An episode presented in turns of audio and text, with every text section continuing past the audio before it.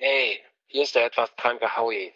Ich schicke dir eine Sprachnachricht, lieber Howie, weil ich überlegt habe, ich kann doch bestimmt irgendwas Sinnvolleres mit meiner Zeit anfangen, als mir ständig die gleichen alten Folgen von euch anzuhören. Hey, Howie, das ist ja cool, dass du dich meldest. Mann, am liebsten chatte ich ja hier mit dir, ne?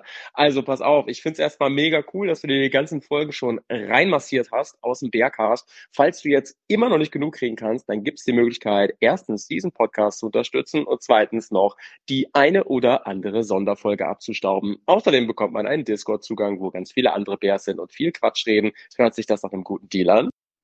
Mega! Ey, hab mich da jetzt just mal angemeldet und gesehen, ich kriege ja auch noch einen Rabatt bei Dirty Rocks. Hihi, das ist genau richtig. Mann, ey. Und außerdem gibt's noch eine exklusive Weihnachtsfeier für alle aus der Bubble am 29.12. Also jetzt was Sinnvolles zu Weihnachten wünschen oder sich mal selbst beschenken. Ah, das klingt ja fantastisch. Also den Deal nehme ich auf jeden Fall gerne an. Ist das sehr teuer? Nein, Mann, das ist überhaupt gar nicht teuer. Denn du selber bestimmst, wie viel dir das im Monat wert ist. Mann, ey, geil. Ich bin so froh, dass ich eben gerade auf www.patreon.com slash gegangen bin und jetzt diesen Podcast supporte. Hammer. Ja, Howie, das macht dich auch zu einem besseren Menschen. Ey, und jetzt gibt's noch eine Überraschung, denn ich habe im Anschluss hier eine schöne Folge Kaffeekränzchen mit Claudio von Pegaso Reise angehängt. Ganz viel Spaß und allen anderen, die uns hier belauschen, auch. Pegaso Reise. Expeditionen mit den Ohren. Bergcast, dein Motorradreise-Podcast. Kaffeekränzchen mit Claudio und Howie. Und die beiden, die sind jetzt auch hier. Ey, herzlich willkommen zum Kaffeekränzchen, wie wir eben schon im Vorgespräch gesagt haben. Classic, ja. Unser Ursprungsformat. Das müssen wir gleich nochmal erklären, Claudio, ne? Wir haben das so echt länger nicht gemacht, aber erstmal herzlich willkommen hier bei uns beiden. Jo, herzlich willkommen. Ja, schön, Howie, mal wieder mit Ja. dir zu sprechen und tatsächlich ähm, Kaffeekränzchen Classic ähm, wieder eine Sendung zu machen mit dir. Äh, wir beide treffen uns ja hin und wieder hier und eigentlich hatten wir ja vor, einfach mal so ein bisschen ähm, Dinge zu besprechen aus der Motorradszene und Ja. äh, Dinge aus Medien, die uns so aufgefallen sind, aber da sind wir echt in diesem Jahr selten zugekommen, weil es so viele Specials, so viele besondere Aktionen und Ja. extra Themen gab, dass Oder äh, Auszeiten monatelang in, das, auf genau. fremden Kontinenten weil, weil oder so. irgendwelche Menschen irgendwo in Brasilien oder äh, in Tunesien unterwegs sind. Ey, aber ich habe, ich, ich möchte an der Stelle mal kurz sagen, vielen Ja. Dank für dieses ähm, tolle Feedback von euch zum Thema äh, ähm, Tunesienreise. Da kam noch, ich habe heute auch noch ein ganz tolles, also am heutigen, am Tag der Aufnahme, wir sagen nicht, welcher Tag das ist, weil das hier kurz vor Weihnachten wohl erst rauskommt. Also es ist auch unser Weihnachtsspezial, kann man Ja. sagen. Ho, ho, ho. Ho, Leute. ho, ho. Ich habe heute von dem lieben Tom eine Nachricht bekommen. Heute Morgen, Tom Posselt, Hm. äh, auch bekannt, aka äh, Dude of Dust, ne? Jo. Der Und er hat, er, er hat geschrieben, und das möchte ich mal kurz vorlesen, weil ich das so süß fand. Ähm, der ist gerade in Indien, ne? Und äh, Ja. schrieb, ich schlage mir die Campingnächte hier in Indien oft mit warmen Dosenbier und schlechten Podcasts um die Ohren. Aber zwischendurch ist das Bier auch mal kalt und der Podcast gut. Und solch ein Erlebnis hatte ich kürzlich mit eurem Tunesien-Podcast. Wie schön ist das denn? Ganz ne? liebe Grüße gehen raus nach Indien an den lieben Ja. Tom. Ja, ja, ja. Genau, hat, kein ihr euch, als, als wir uns getroffen sagen. hatten, nicht sogar noch darüber unterhalten, dass er dir so ein paar Tipps zu Tunesien gegeben hat? Ja, ich habe bei unserem Treffen sowieso so viele tolle Tipps be bekommen von allem, von Josh, von Dirk und alles Mögliche. Das habe ich alles versucht aufzusaugen wie ein Schwamm und äh, konnte auch vieles dafür. Ich habe sogar vor Ort noch Tipps bekommen mit Mhm. Locations und Ansprechpartnern. Das äh, funktioniert doch ganz fantastisch, muss ich Ja. sagen. Ja, ein, ein Hoch auf die Vernetzung innerhalb der Motorradreiseszene. Ähm, Mhm. Und ich, ne, ich glaube, wir können das jetzt schon verraten. Wir wollen im nächsten Jahr wieder so ein Treffen Ja. machen. Also für die, die es nicht mitbekommen haben, äh, wir haben uns äh, getroffen, haben ganz viele Menschen eingeladen, so aus der Motorradbubble, aus ja, Medienschaffende und, und Reisende und haben dann äh, uns auch gemeinsam getroffen an einer Location, dem äh, Kaffeefahrtwind Ja. und haben einen äh, großen Podcast gemacht, wo wir hatten äh, mehr Gäste als Zeit, also wirklich Ja. sind da durchgerusht. Das, das war, also ganz, das ganz Feedback habe ich übrigens auch bekommen. Ja, Ähm, das kriegen wir das nächste Mal besser hin. Ja, das war, also der Podcast, der dabei zustande gekommen ist, der war okay, sag ich mal. der war so genau. okay. Das, äh, Da, Nicht, weil da, die Gäste nicht gut waren, im Gegenteil, die hatten eigentlich, eigentlich hätte man mit allen viel, viel länger sprechen müssen. Ähm, aber gut, manch, manchmal stellt man sich Sachen so vor und dann laufen sie doch ein bisschen anders. Ich fand aber ähm, das Event dafür umso gelungener. Ja, also das vor Ort sein, das reale Treffen, das war halt Genau. super. Und äh, ein bisschen was hört man dabei im Podcast, aber eben halt auch nur ein bisschen. Das Ja. kriegen wir, wie gesagt, glaube ich, beim nächsten Mal besser hin. Es wird ein nächstes Mal geben.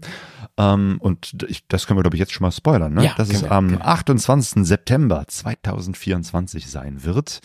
Wir Save wissen noch nicht, wo. Äh, Howie und ich streiten uns noch, ob jetzt in Dubai oder Rio. Ich finde ja, Dubai ist ganz nett, aber Rio an der Copacabana, dort Ja. ein Live-Kaffeekränzchen mit vielen Gästen, fände ich besser, aber wir schauen mal, wo wir die besseren Angebote kriegen. Ja, ja, ja. Reserviert euch schon mal einen zweiten Satz Reifen, wenn das so weit weg sein sollte. Aber vielleicht ist es ja auch gar nicht so weit weg. Das, also ernsthaft, wir haben noch nix fix, Mhm. aber es wird, ähm, wir werden wieder versuchen, das so zu legen, dass man da halbwegs gut hinkommt aus allen Himmelsrichtungen. Ganz recht machen kann man es natürlich nicht.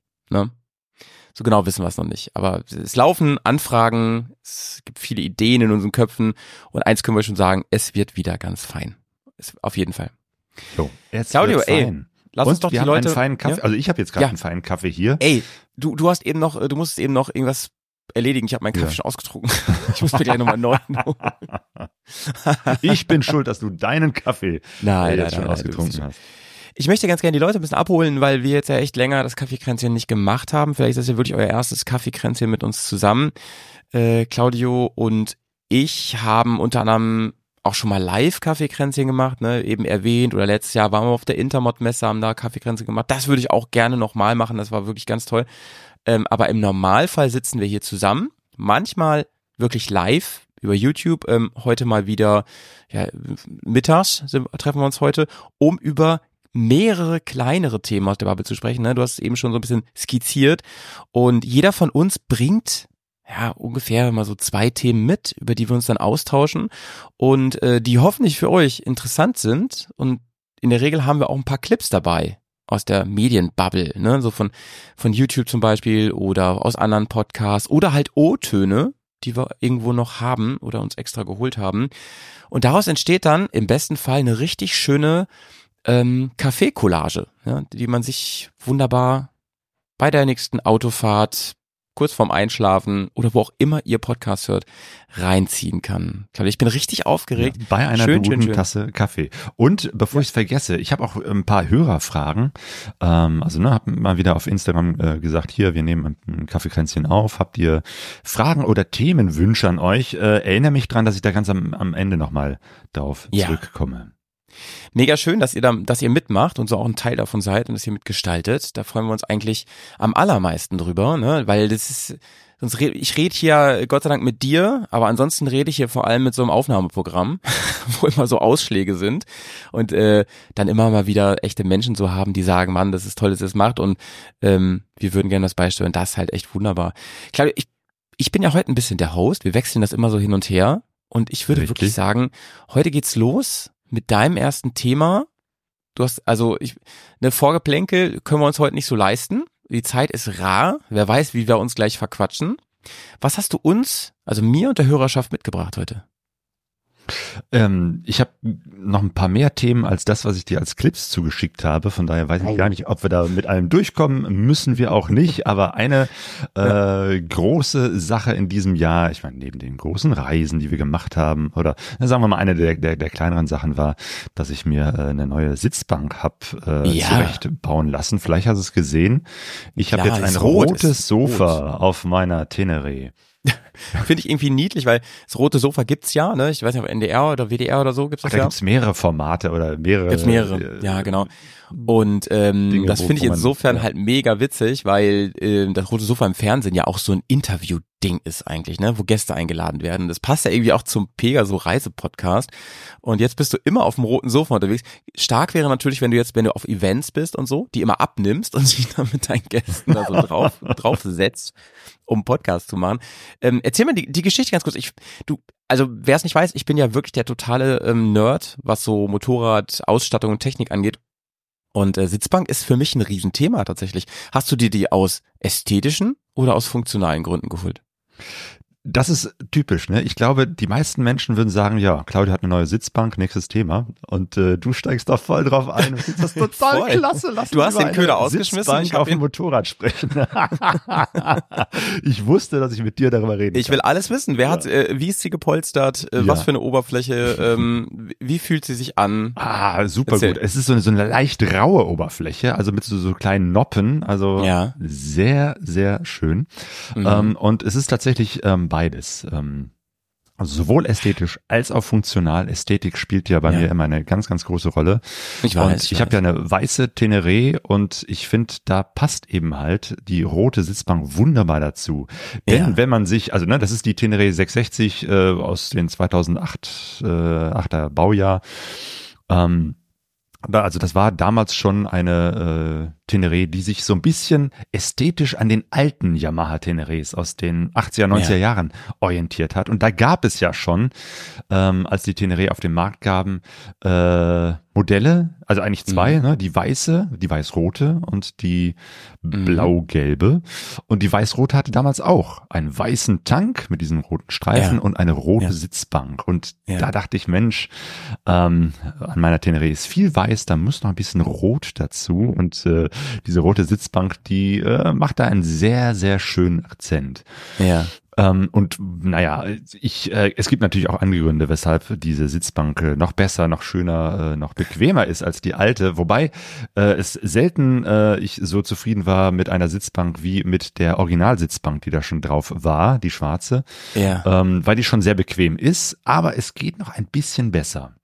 Also ironischerweise ist es so, meiner Erfahrung nach, wenn man, wenn man denkt, glaube ich, instinktiv, ja, ist wichtig, dass man weich sitzt und gut gebettet ist, wenn man lange damit fährt. Aber meine Erfahrung ist genau das Gegenteil. Eine Sitzbank muss hart sein und äh, deswegen mit diesen Noppen, die du gerade beschrieben hast, das finde ich sehr sinnvoll, denn das Schlimmste, was dir passieren kann, meiner Erfahrung nach, ist, dass du hin und her rutscht immer. Immer so ganz bisschen, ne?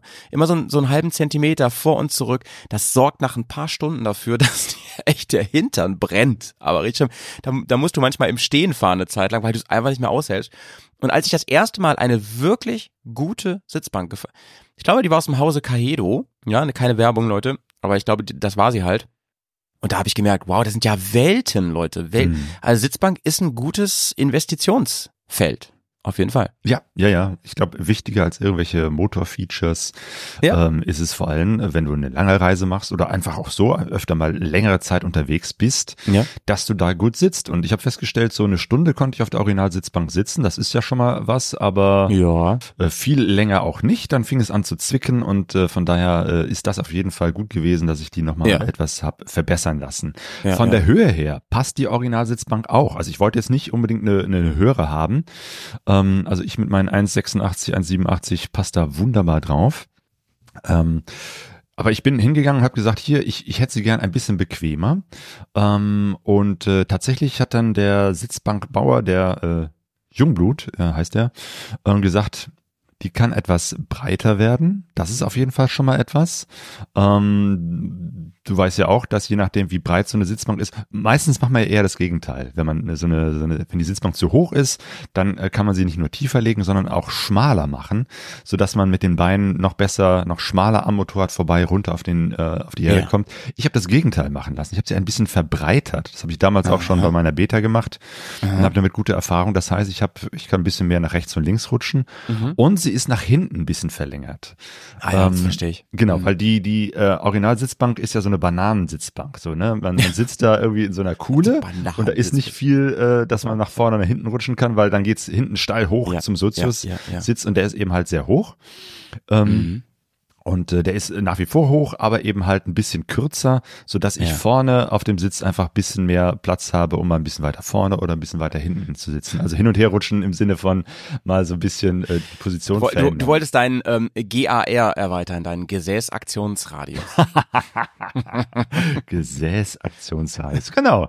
Ja, und ich habe jetzt einfach mehr Möglichkeiten, da rechts, links, vorne, hinten einfach so ein bisschen äh, hin und her zu rutschen und anderswo anders zu sitzen, weil Machst du das auch manchmal, dass du, wenn du länger fährst und so, dass du dich dann manchmal so ganz an die Seite setzt, um nur so auf einer äh, Gesäßhälfte zu sitzen, um die auf andere zu entspannen? Ja, das nicht. Was ich manchmal ich wirklich mache, ist, so. dass ich mich dann komplett nach hinten auf den Sozius-Sitz sitze. Ja, ja, ja.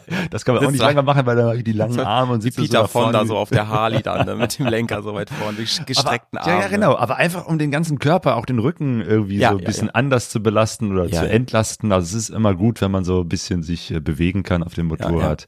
Jetzt bist du auch so nicht der Kleinste, muss man ist. Sagen. Ne? Also Richtig, genau. Ich kann das, andere können das nicht, aber da ich, Ja. ich sehr groß und lang bin, kann ich das. Und Son Sonja sitzt nicht so oft auf dem Sozius, außer sie fährt hinten mit. Würde ich mal so vermuten. Ja. Ey, Und? aber neue Sitzbank, ne? Gratulation Ja, nochmal an der Stelle. Ich würde ich würd sagen, äh, darauf ähm, einen Schluck Kaffee. Einer ist hier noch drin.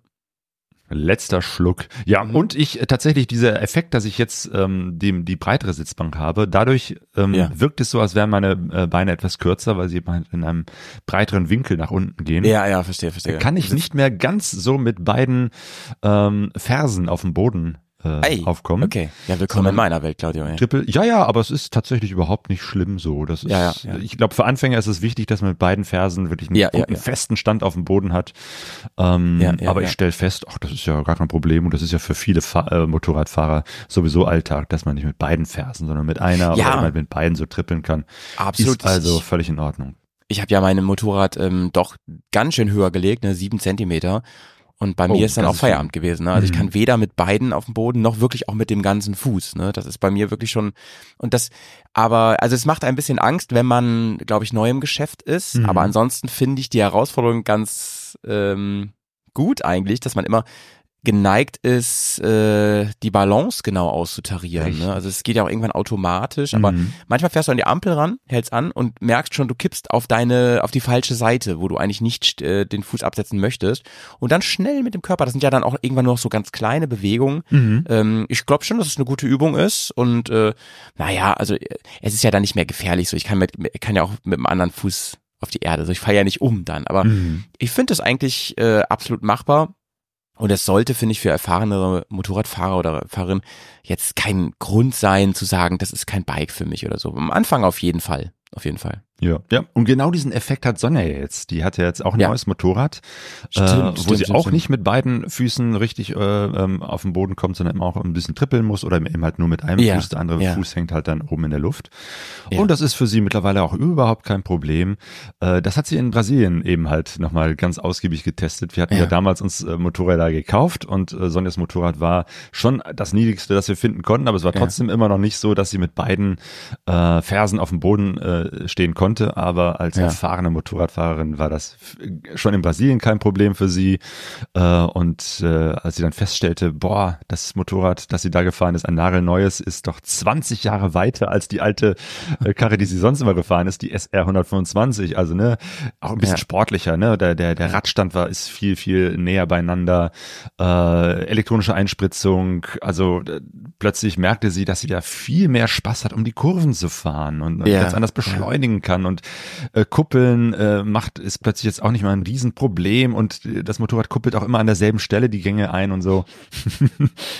Mit der Erfahrung hat sie dann zu Hause gesagt, nee, ich glaube, es macht doch Sinn, mich mal nach einem neuen Motorrad äh, umzugucken, das nicht ganz so alt und technisch doch etwas besser ist. Und Ach, wie schön, ey. ja, Ab, apropos alt, ähm, ich habe heute ein Thema dabei, da geht es auch über äh, veraltete Technik, Mhm. sag ich mal. Also wirklich, ähm, ich will auf gar keinen Fall das Fass aufmachen, ob jetzt alte Motorräder besser sind als neue und so weiter. Ey, da haben wir hier schon viel drüber geredet. Da habe ich ja auch inzwischen eine feste Meinung zu und ich weiß, dass wir beide nicht dieselbe Meinung haben. Da will ich gar nicht drauf hinaus. äh, da kennen wir auch alle ähm, Argumente, glaube ich, inzwischen. Es wurde alles ausgetauscht und am Ende muss, muss man das halt dann selber wissen. Ich möchte heute mit dir über ein Thema reden, was, auf das ich gestolpert bin und was mich echt irgendwie ein bisschen schockiert hat, weil ich mir da, weil ich darüber noch nie so nachgedacht habe. Ähm, ich möchte mal gerne so einsteigen und dich fragen, die Marke deines ersten Motorrads, ne? Mhm. Ist das bei dir auch so, dass die eine gewisse Bedeutung für dich hat? Man, es gibt ja, es gibt tatsächlich so ein Sprichwort, so, ne, der, äh, dem Brand deiner erst, deines ersten Motorrads bleibst du immer treu. Ja, auf irgendeine Weise. Das heißt nicht, dass du immer so ein Motorrad, aber dass man, man hat immer eine gewisse Sympathie zu dieser Marke. Geht das dir auch so? Nein, denn meine erste Marke war Aprilia.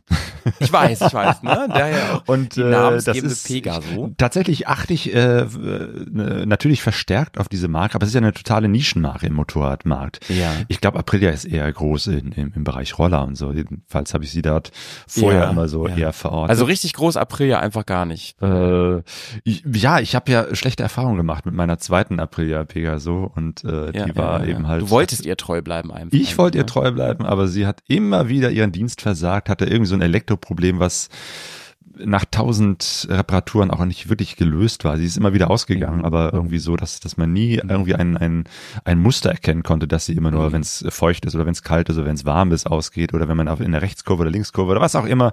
Ja, ja. Sie ist einfach ausgegangen. Man wusste nie wann und manchmal ging sie nicht und manchmal ging sie doch und ach, das war sehr ärgerlich. Und dann auf einmal kriegt man dann doch irgendwie eine andere Einstellung dazu. Ne? Ja, ja, Also Ap- und dann- Aprilia ist übrigens, ähm, witzigerweise war ja mein erstes Motorrad auch eine Aprilia. Mit 16 Jahren hatte ich schon eine Aprilia. Das war eine RS 125 damals. Ach, und ich bin ja auch mal, das weißt du, eine Pegaso gefahren. Ne? Mhm, ja, ja. Und war damit auch sehr glücklich, bis eine Phase eintrat, an der mich die italienische Technik im Stich gelassen hat. Und das zu einem Moment, einen Tag vor der Abreise, äh, der maximal ungünstig war. Und danach hatte ich auch wirklich das Vertrauen verloren in, in, dieses, in dieses Motorrad.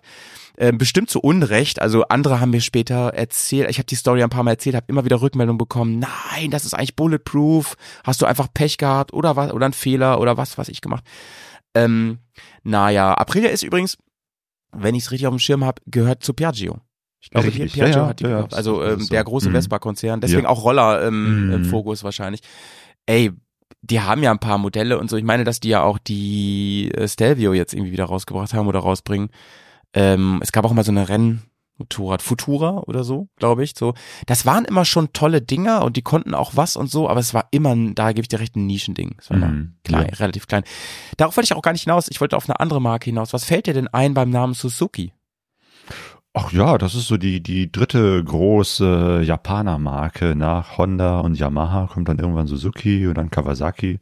Ja, sollte man denken, ne? Ja, da, da wir ja immer so den Fokus oder ich äh, natürlich auf, auf Reisemotorräder, Reiseenduros habe, äh, mir fällt nur ein, dass die ganze V-Strom-Serie eigentlich ähm, eine nicht so, eine ist, die ich nie so besonders auf dem Schirm hatte, die auch nie besonders gut aussehen, sind bestimmt gute Motorräder, obwohl, nee, Ja. in, in Brasilien habe ich auch äh, einen Motorradfahrer getroffen, da ist ja die V-Strom auch sehr äh, beliebt und verkauft, aber er Ja. hatte auch ganz viele Schwierigkeiten mit seiner V-Strom.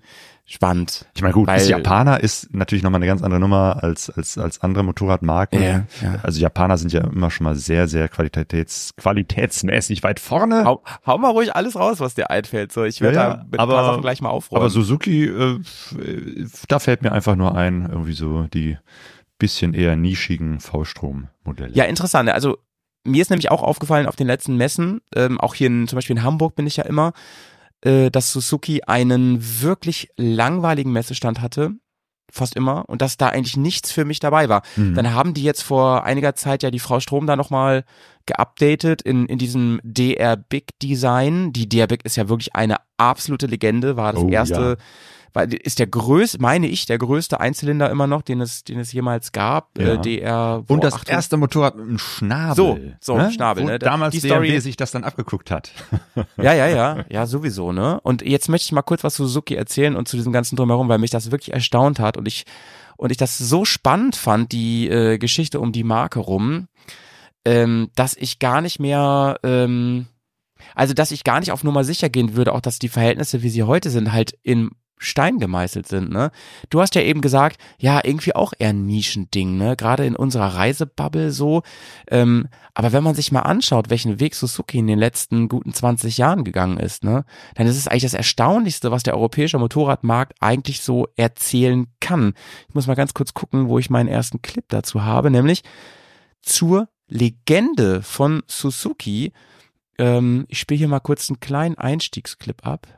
Gegründet wurde Suzuki 1909 in Hamamatsu, 21 Jahre nach Yamaha, 13 Jahre nach Kawasaki, aber 40 Jahre vor Honda und immerhin noch sieben Jahre vor BMW. Man kann also von einer Traditionsmarke sprechen, die seit 1949 15 äh, WM-Titel gewinnen konnte und die wirklich wahre Legenden produziert hat. 1981 die Suzuki GSX 1100S Katana, als sie zum siebten Mal den Konstrukteurstitel gewonnen haben. 1985, als die G6R 57 auf äh, die Straße kam, eine echte Rennreplika, damals 100 PS auf 201 Kilo, das war mörderisch. Oder 1995, als die 1200er Bennett auf den Markt kam, mit Vergasern, luftgekühlt und ein wirklich unzerstörbarer Motor. 1999 kam die Suzuki Hayabusa, ein Motorrad, und das habe ich selber noch miterlebt, wo die Nachrichten kamen, ob Menschen sowas überhaupt fahren sollten, dürfen, über 300 kmh auf öffentlichen Straßen, das war der pure Wahnsinn damals.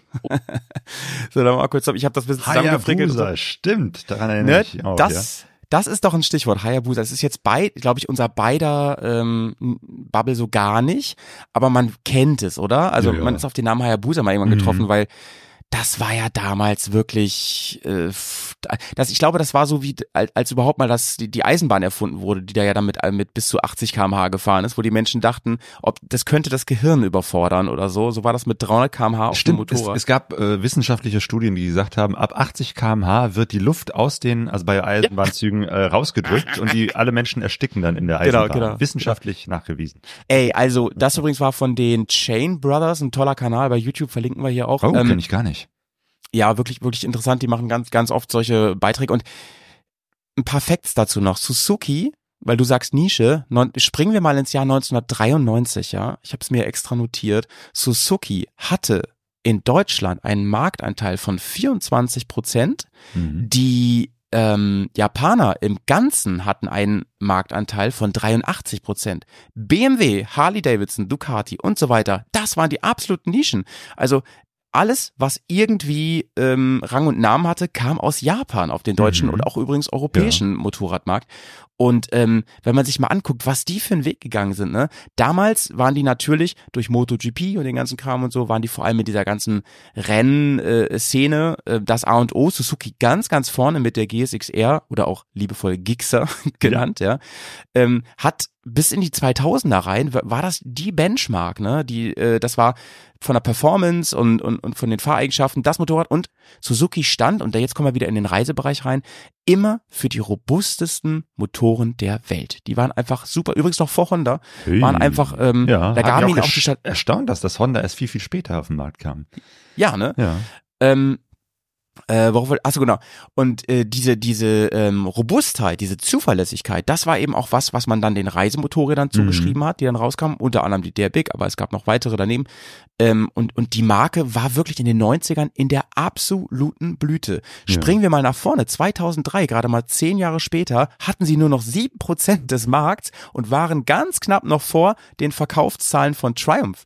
Und Triumph, jetzt halte ich fest, hatte aber hingegen 33 mal weniger Mitarbeiter als die äh, Firma Suzuki, die Motorrad, äh, Ja. äh, wie heißt Ja. das, die Motorradnische von Suzuki. Das ist so krass, ne, dass sie von Platz eins, sie waren Nummer eins in Deutschland und sind so weit nach hinten. Dann kam natürlich Ende der 90er, kam dann die GS, das war ja ein äh, ähm, Erfolgsschlager von äh, BMW, aber viele haben das heute gar nicht mehr auf dem Schirm. Vorher Mhm. war ja BMW totgeschrieben, die Mhm. Motorradbranche. Da ging ja gar nichts mehr bei denen, ne? Ja. Ähm, Ja, die 90er Jahre waren die, waren die, die, die Zeit der Japaner, weil Absolut. lange Zeit waren ja vorher japanische Motorräder immer so oder auch Autos immer so als, als Reisschüsseln verschrieben. Ja. Das ist billiges Ja. Zeug irgendwie aus Ja. Fernost, das ist doch qualitätsmäßig, kennen wir nicht. Und hier unsere deutschen oder europäischen äh, Traditionsmarken, die sind wirklich äh, Ja, qualitativ. Ich meine, das war ja letztendlich auch bei so Entertainment-Technik so, ne? Also Fernseher und so weiter. Das war halt immer alles äh, aus Japan, ne? It's not Ja. a trick, it's a, a Sony und so. Genau. Ähm, Ja, und dann hat eben halt Japan irgendwie den, den, den Markt überrollt und hat gezeigt, dass sie eben halt auch gute Qualität können. Und eine Zeit lang Genau. war dann eben halt auch japanische Motoren waren auch wirklich besser, weil Ja. sie wirklich äh, zuverlässiger waren und, und auch in der Serie besser waren Ja, äh, als so, so manches deutsche oder, oder europäisches äh, Produkt. Und dann haben die wirklich aufgeräumt. Und irgendwann hat das dann, ist das dann auch wirklich angekommen bei den Kunden, dass sie gemerkt haben, boah, die sind nicht nur günstiger, sondern auch zuverlässiger. Und dann mussten erst die anderen europäischen Marken, BMW vor allem, wieder nachholen. Ich meine, gut, mittlerweile ist wieder BMW ganz weit vorne, aber das war, Ja, aber lass- lass uns das, doch mal da gab es viele Veränderungen in dieser Lass Zeit. uns doch mal kurz überlegen, wie kann es denn sein, dass die absolute Top-Marke für Motorräder 1993, nehmen wir mal an, du bist wieder im Jahr 1993 und ich erzähle da habe ich dir aus gerade meinen Führerschein gemacht. Herzlichen Glückwunsch. Und ich erzähle dir, junger Claudio, 18-jährigen Claudio oder, oder so, erzähle ich, Claudio, pass auf, ich komme aus dem Jahr 2023 und 2023 ist seit über 20 Jahren ist die, die, die führende, ähm, das führende Genre so äh, auf dem Motorradmarkt hier äh, sind Reisetourer, also Touringmaschinen, Rei ähm, so, so äh, Touring-Enduros und so weiter, also die, diese GS-Nische. Jo. Ähm, was denkst du, welche Rolle wird Suzuki spielen? Du hättest wahrscheinlich gesagt, naja, die werden irgend sowas wie Dr. Big rausbringen da oder irgendeinen Nachfolger oder so. Und mit der Robustheit, gerade wenn es um Fernreise geht und so weiter, da wird Suzuki ja wahrscheinlich ganz, ganz, ganz, ganz vorne mitspielen. Und es ist halt das Gegenteil der Fall, ne? Die ähm, Frau Strom äh, verkauft sich so mittelmäßig Mhm. und ähm, die Produktpalette von denen, die kann halt noch nicht mal gegen die wirklich Kleinen richtig anstinken. Mit der Marke, die Marke wird von vielen schon tot gesagt. Ich habe mal geguckt, jetzt in EICMA, äh, auf der EICMA, da waren sie ja wieder, da haben sie auch ein bisschen wieder was gezeigt, aber wenn man sich die Motorräder anguckt, dann merkt man, also wenn man genau hinguckt, ich mache ja manchmal ja, also gerade so bei den Patreon-Formaten, dass ich so ein, ähm, neue Motorradmodelle bespreche, dann sieht man im Detail, was eigentlich das Problem ist. Ähnlich wie die ähm, Handymarke Nokia, die ja auch mal Supermarktführer war, Ja. haben die wirklich jeden Trend verschlafen. Die haben jetzt auf der EICMA ein Motorrad vorgestellt, da weiß den Namen jetzt nicht, das ist also nicht die Reisemaschine, ähm, und, und äh, haben das als exklusiv dargestellt, dass die jetzt ein LCD-Display hat, ne? Claudio, also mir persönlich, das weißt du ja, ist das, ist das sogar egal. Ich mag ja, Ja. sogar super gerne noch analoge ähm, äh, Armaturen. Genau, ästhetisch aber dem ist analog Markt schöner, nicht, ne? aber das ist, das ist doch sowas von hinterher. LCD-Display, das hatten die Ja. anderen rund um 2000 war das vielleicht was Richtig. cooles Neues, keine. Ahnung, ne? Aber äh, heute hat man, heute ist den Menschen gerade auf diesem Sektor der äh, Premium-Maschinen, weißt du ja selber, was so eine GS da alles mitbringt. Da denkst du ja, du bist irgendwo im Cinemax gelandet, ne? Mhm. TFT-Display mit 1000 Fun Entertainment-Funktionen, dies, das. Und was noch viel, viel äh, krasser ist, sind diese ganzen Regel- und Systeme und, und, und Helf, äh, hier Helferlein. Mhm. Also selbst bei einer 125er, ich habe mal geguckt, so bei der MT oder bei der MT03 als Einstiegsmaschine von Yamaha oder eben auch bei den europäischen Herstellern, da hast du inzwischen ja sogar Kurven-ABS mit drin und sowas. Mhm. Davon kann Suzuki ja nur träumen. Diesen ganzen Kram haben die komplett verschlafen. Und- Und sie haben das andere Problem, dass sie irgendwie ihre Motoren zwar noch robust konstruieren, aber ähm, jetzt mehrfach Modelle hatten, die sie nachher nicht homoglobisiert bekommen haben, auch für den europäischen Markt. Und da mussten sie, entweder haben sie wieder eingestampft und haben ganz viel Geld damit verloren, oder Ja. aber sie haben ähm, da so viel umbauen müssen und dran bauen müssen, äh, gut, da müssen wir jetzt den Ingenieur fragen, was das genau war, damit sie zugelassen bekommen, dass sie so schwer wurden, dass irgendwie auch keiner mehr damit fahren wollte. Also sie, sie produzieren dem Markt nicht nur hinterher, sondern teilweise auch vorbei. Mhm. Und es ist irgendwie keine richtige ähm, Besserung in, in, in Sicht. Im Gegenteil, sie gewinnen vor ein paar Jahren die MotoGP mit ihrer ähm, GSX-R, um genau in diesem Sommer danach auszusteigen. Früher waren die deswegen so gut, weil zum Teil die Ingenieure von Suzuki mitgefahren sind bei den großen Rennen und so weiter. Also da war ein ganz, ganz äh, direkter Austausch. Ähm, und dementsprechend haben sie auch ihre Reisebikes und so selber getestet und man hatte das Gefühl, boah, so muss eine innovative Firma funktionieren. Ne? So, so, so löst, so ist man ganz nah dran am Markt und an den Kunden. Und jetzt ist es genau das Gegenteil. Da scheint irgendwie ein Management zu sein, was äh, viele, viele wirre Ideen hat. Die haben ja ihren Plan auf der EICMA vorgestellt. Ja, wir wollen jetzt nur noch Elektromotorräder machen, wir wollen bis 2030 klimafrei sein und so weiter. Aber was da vorgestellt wurde, ne? Wir beide haben schon so viel auch über Elektro geredet. Das ist halt völlig an dem vorbei, glaube ich, was der, und ich glaube, ich kenne mich ein bisschen aus inzwischen, was der Markt eigentlich gerne hätte, insbesondere auf dem Reise- und Touringmarkt. Mhm. Ähm, ich finde es einfach wirklich erstaunlich zusammenfassen, dass die Marke Suzuki kaum noch eine Rolle spielt. Ich habe ähm, ich hab hier mal ein Fazit ähm, von dem gleichen Channel ja. nochmal rauskopiert. Da muss ich mal ganz kurz gucken. Da ist es. Ob das Suzuki und wie Suzuki gelingen wird, kann ich leider nicht sagen. Ich würde mir das auf jeden Fall wünschen, dass sie ihre Ziele langfristig und zielgerichtet verfolgen, denn wie ihr vielleicht vorher gesehen habt, eine von den SV-Modellen war mein erstes, in Anführungszeichen, großes Motorrad. Ja, siehst du, da haben wir es wieder, ne? Ja, Erstes ja Brand. die persönliche Beziehung. ja. Der Marke seines ersten Bikes bleibt man immer irgendwie so ein bisschen treu. Deshalb fände ich super schön, wenn Suzuki die Kurve kriegt, wenn wieder neue Modelle auf den Markt kommen. Technologisch zumindest auf der Höhe mit den anderen Bikes. Qualität Tief eingesetzt. haben sie bei der 8S gezeigt, können sie auf jeden Fall mithalten. Die VSTUM 800 hat den ähm, Alpenmasters bei Motorrad gewonnen. Sie können diese Bikes bauen. Äh, Sie können diese ultra standhaften Motoren bauen, nur scheitert an den eigenen Werten und an Kleinigkeiten dann, wie vielleicht dieser fehlenden Elektro. Ähm, also ganz ehrlich, wenn selbst die Ultra-Fanboys ne, Mhm. nur noch sehr verhaltenen Optimismus haben, dann muss man wirklich da befürchten, dass es die Marke Suzuki, dass die auf dem Motorradmarkt zukünftig kaum noch oder gar keine Rolle mehr spielen wird. Ja, ja, das ist Ähm, das Nokia-Schicksal, so, ne? das- Es- genau, es genau, das reicht nicht mehr, einfach nur lange Zeit gut auf dem Markt gewesen zu sein. Man muss auch wirklich gucken, wo Ja. geht die, die Zukunft äh, hin, wo entwickelt sich was hin.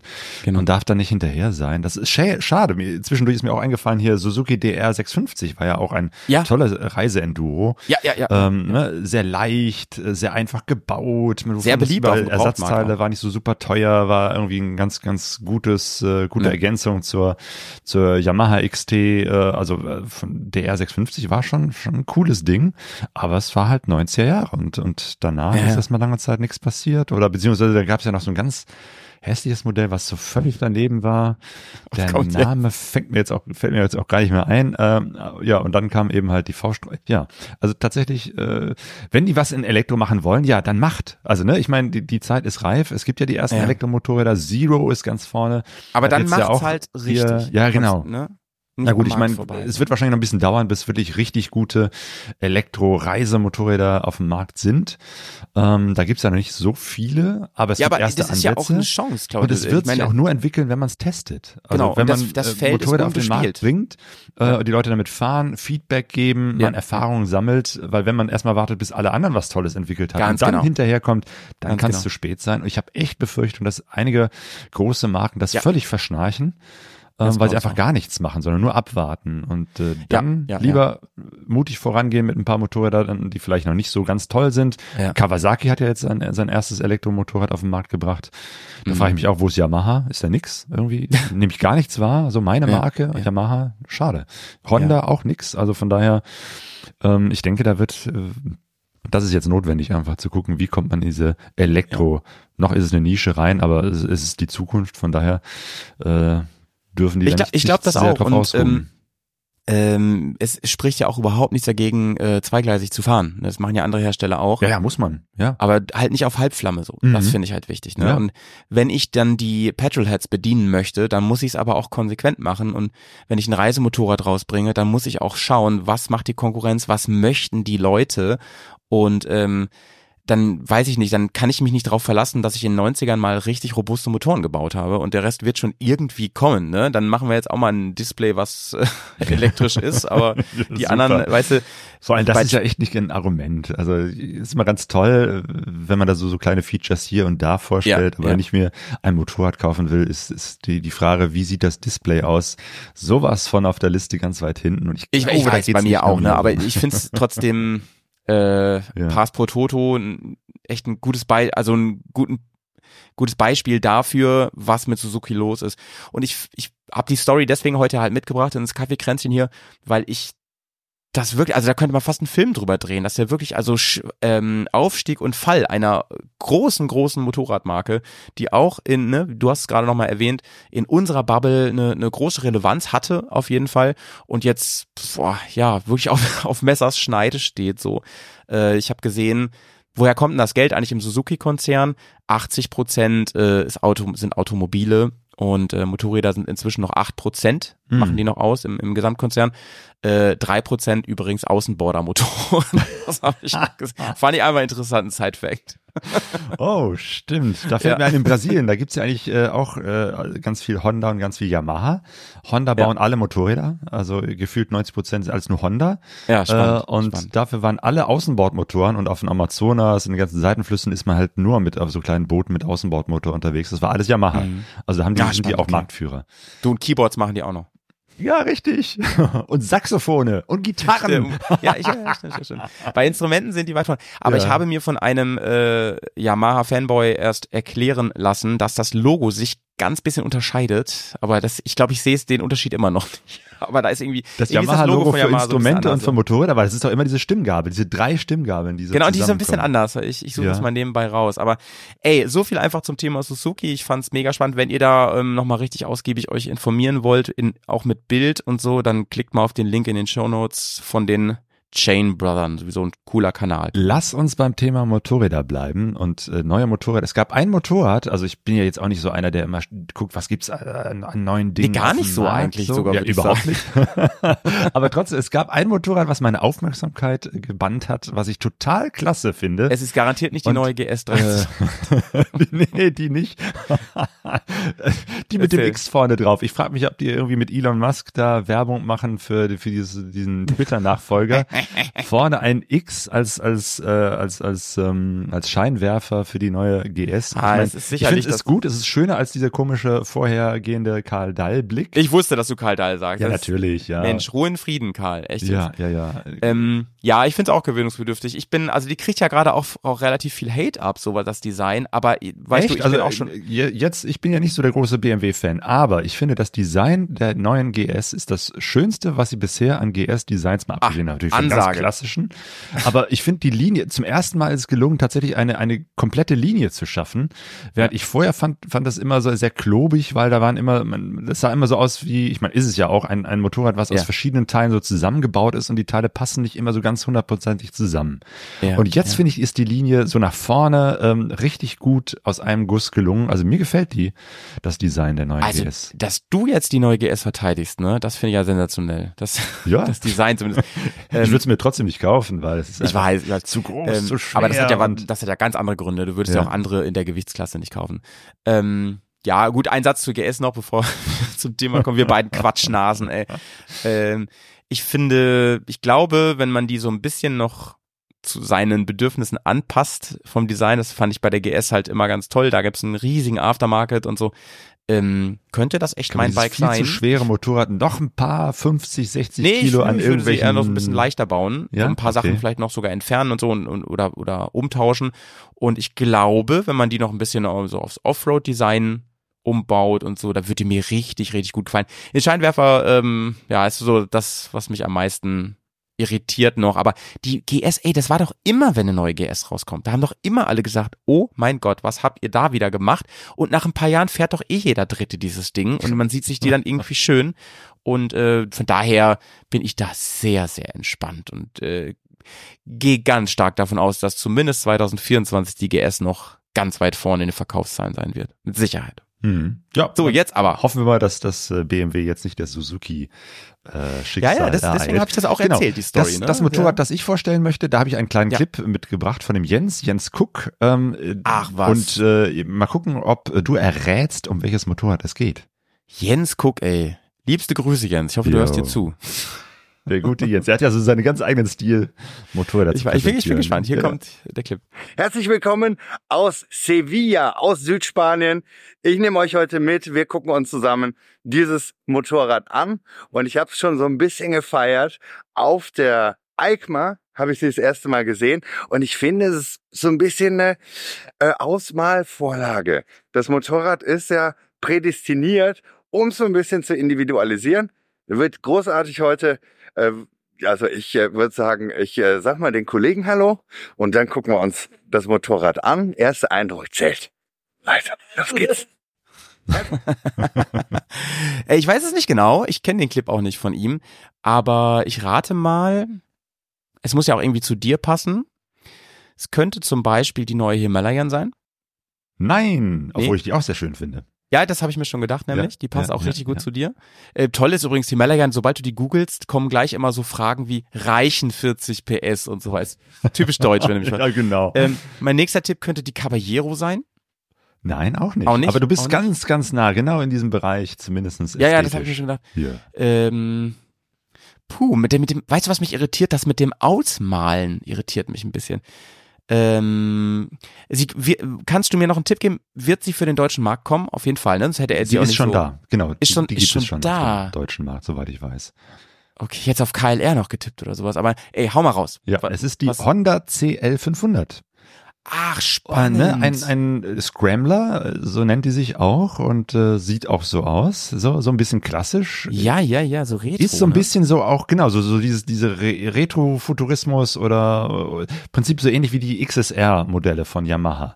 Also ein, Ja, ein und- und- und neuer bisschen- Rahmen, neuer genau. Motor, äh, mit kombiniert mit alten Elementen, also dass so neu und Oder alt Triumph, zusammen ne? sind. Mit den, mit den äh, XE und XC-Modellen auch, ne? Mit den. Ja, wobei Triumph, finde ich, sind, sind sehr klassisch insgesamt. So, da ist sozusagen Ja, Klassik ja. von vorne bis hinten. Ja, Und da ist es so eine Kombination. Also du siehst auch, die zeigen auch ganz deutlich diesen neuen Motor. Äh, also ein guter Zweizylinder, so äh, Ja, 500 ja. Kubik. Ähm, ja, 500 Kubik, damit werden die wahrscheinlich in Deutschland nichts reißen, weil hier muss ja alles viel größer sein und ist ja, Ja, irgendwie ist 700 ja Kubik gilt ja schon als Einsteiger. Genau, es ist ja dieses Einsteigersegment so ja, in Deutschland. Eben, das, ne? ist schade, ne? Weil es ist eigentlich ein tolles Motorrad, finde Ja, ich. Es sieht gut aus. Es ist äh, Honda-typisch, äh, wie so in diesen kleinen Modellen, sehr einfach gehalten. Nicht viel Schnickschnack dran. Nee, überhaupt nicht. Es ist mit 180 Kilo auch viel leichter als viele andere so in dieser Klasse. Ja. Ähm, ja, ja. Und tatsächlich, es hat mit 19 Zoll äh, Vorderrad, also es ist, ist auch Offroad-tauglich. Spannend. Ja, also sehr, sehr spannend. Ja. auch so ein hochgezogener Auspuff hinten.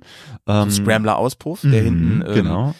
Das- überm Rad verläuft. Das genau. wird nie jetzt so das mega Offroad Rallye Motorrad, ähm, muss es aber auch nicht, weil die meisten reisen ja sowieso äh, 90 Prozent oder wahrscheinlich viel mehr auf der Straße und eben halt ein bisschen Offroad und für ein bisschen Offroad, für eine gute Schotterpiste und so reicht das allemal, hat auch ein bisschen mehr Federweg als so eine Straßenmaschine Na klar. ähm, und ist, denke ich mal, auf der Straße auch sehr, sehr gut, äh, Ja. was ich gehört habe. Ich bin sie selbst noch nicht gefahren ähm, und ist eben halt der wunderbare Kompromiss zwischen Straße, Offroad und sieht dabei auch noch gut aus. Ja, und wenn Honda eins richtig gut kann, dann sind es kultivierte Motoren. Ich könnte Ja. mir vorstellen, dass der sich sehr, sehr fein gummibandmäßig fährt, der Motor. Mhm. Ähm, das ist ein Rein-Twin, wenn ich das richtig sehe. Ja. Und äh, das ich, bin ich mir ganz sicher, ich kenne ja die Honda-Motoren, das, das Ding wird sich wahrscheinlich sauber wie eine Nähmaschine fahren.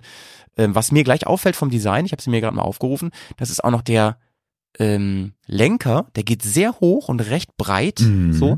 Und das, wenn ich, also ich habe da ja natürlich auch noch nicht drauf gesessen, aber ich könnte mir vorstellen, dass man auch Stichwort ähm, Beherrschen der Maschine, ne? Also dass man da gut mit mit umgehen kann von der Sitzposition, dass es sehr angenehm ist, mit dem Ding auch zu fahren. Es ist ein, weißt du, wenn du mich fragst, äh, Howie, kannst du das voll auf den Punkt bringen, dieses Motorrad, dann würde ich sagen, das ist ein Motorrad.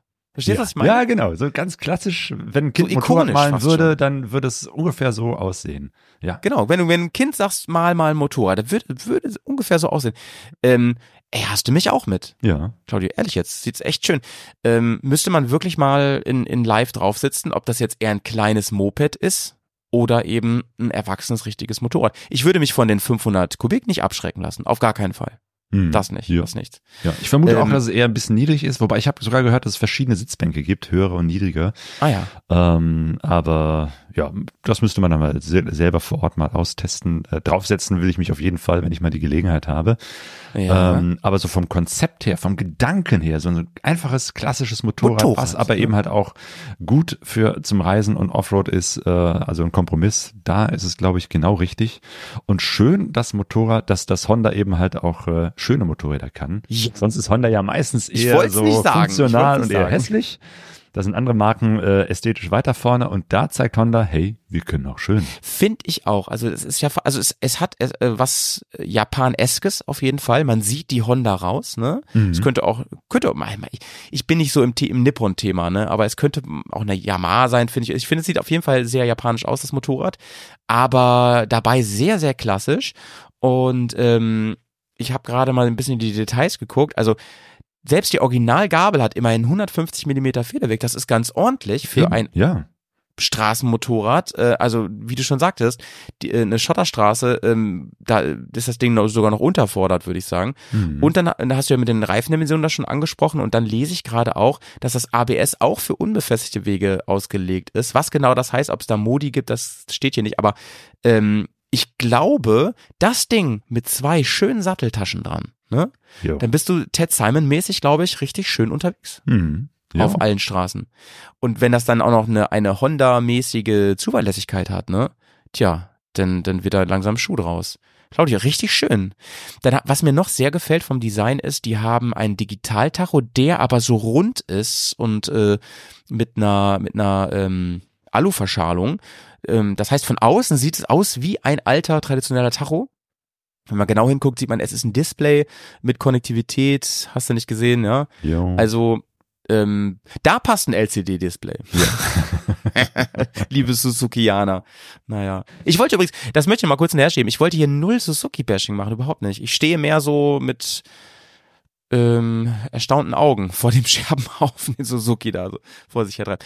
Also Honda macht da ganz viel richtig, wenn du mich fragst. Ja. Die gehen Ja. mit, mit der Zeit.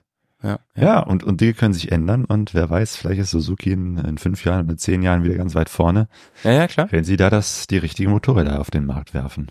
Absolut, absolut. Also die würde ich auch gerne mal profahren. Das könnte ja auch wirklich, ähm, ja, das könnte sogar für Sonja was sein, glaube ich, mit tiefer Sitzbank. Why not? Ne? Finde ich. Ja, Fein. Müsste Sonja eben halt nochmal den, den äh, A, was ist das A? A1. Ach stimmt, den hat sie gar nicht, ne? Ja, genau. Aber, wenn wir jetzt über, also jetzt mal wirklich über Einsteigermaschinen sprechen, ne, da muss ich dir ganz ehrlich sagen, würde ich mit meinem, ich habe ja eh so einen Geschmack für Retro-Motorräder, ich würde die auf jeden Fall der, den, den großen Platz hier schon vorziehen, ne? Also der MT-07 oder was spielt denn da noch alles mit? Hier die Erna, äh, ne? Von, von Kawasaki und so. Das sind ja so die, oder Suzuki Gladiator und was da alles so Mhm. mitspielt. Also das, das sieht schon richtig fein aus, das Ding. Jo. Auf jeden Fall. Schön, schön. Guter Tipp, Leute. Setzen wir auch mal einen Link in die Shownotes rein, würde ich sagen, jo, machen wir. zu Honda. Und danke an Jens, dass du uns hier nochmal in die richtige Richtung äh, ähm, getrieben hast. Grüße an Jens Cook. Grüße an Jens. Den durfte ich ja mal kurz kennenlernen auf der Messe. Mhm. Ähm, oh, der war ja damals auch bei der im, im, im Pegaso. Fällt mir gerade ein. Ja, ja, ja. Da hab hatten ich mich richtig peinlich Interview, gemacht, wo er Leute. seine ganze Geschichte erzählt hat, wie er so als, als kleiner äh, Zweiradmechaniker angefangen hat Naja, äh, und dann irgendwann ja. zum, zum Medienmenschen wurde. Also das ist echt ein sympathischer Typ. So, also Ich mag den auch richtig. Also ich verstehe, dass Leute sagen, der geht mir auf die Nerven, weil, weil er ist, hat halt seine Art oder so, aber ich, ich mag ja solche Menschen, die Ja. auch ein bisschen spalten, wo man, also man kann, ich finde, man kann ihn nicht unsympathisch finden, weil das einfach so ein netter Typ. Aber ähm, ich kann verstehen, dass man sagt, so ich komme mit der Art nicht klar. Ne? Ist halt ein Typ. Finde ich gut. Besser als dieses ganze austauschbare, ähm, glattgebügelte, typische YouTube Menschen. Ja, ja, Also, und, mein- und er ist eben halt auch tatsächlich, äh, wenn man ihn persönlich trifft, genauso wie halt auch äh, in seinen Ja. Videos immer Ja. kleines Ja. bisschen verpeilt, aber immer super sympathisch und immer so, so, so, so, so was wie ich. Positives. Ja, genau, deswegen mache ich dich doch auch so gerne. Ja, danke, danke. ähm, als, als diese Pegaso ähm, 10 Jahresfeier oder was das nochmal war, ich weiß nicht mehr genau, ein Jubiläum war das, ich glaube 10 Jahre, ne? Mhm. Äh, da war er ja auch. Ja. Und ähm, Genau, und hat einen Helm noch verlost, ne? Für, für, Ja, für ja, Sea-Watch, äh, für die Seenotrettung. ich weiß, ich weiß doch, dass du mich begrüßt hast in der großen Runde und ich dann ähm, mir es nicht verkneifen konnte zu sagen, ich sehe Jens Cook auch ist auch hier, ey, ich bin ein riesen Fan, wollte ich kurz sagen. Jo. ich finde, das, das war ihm voll unangenehm, ey, aber gut, es musste raus. Es musste Jo, raus. jo, jo. Ja, also wir können wegen mir direkt hier beim, beim Thema Videos und, und EICMA und äh, Motorräder vorstellen bleiben.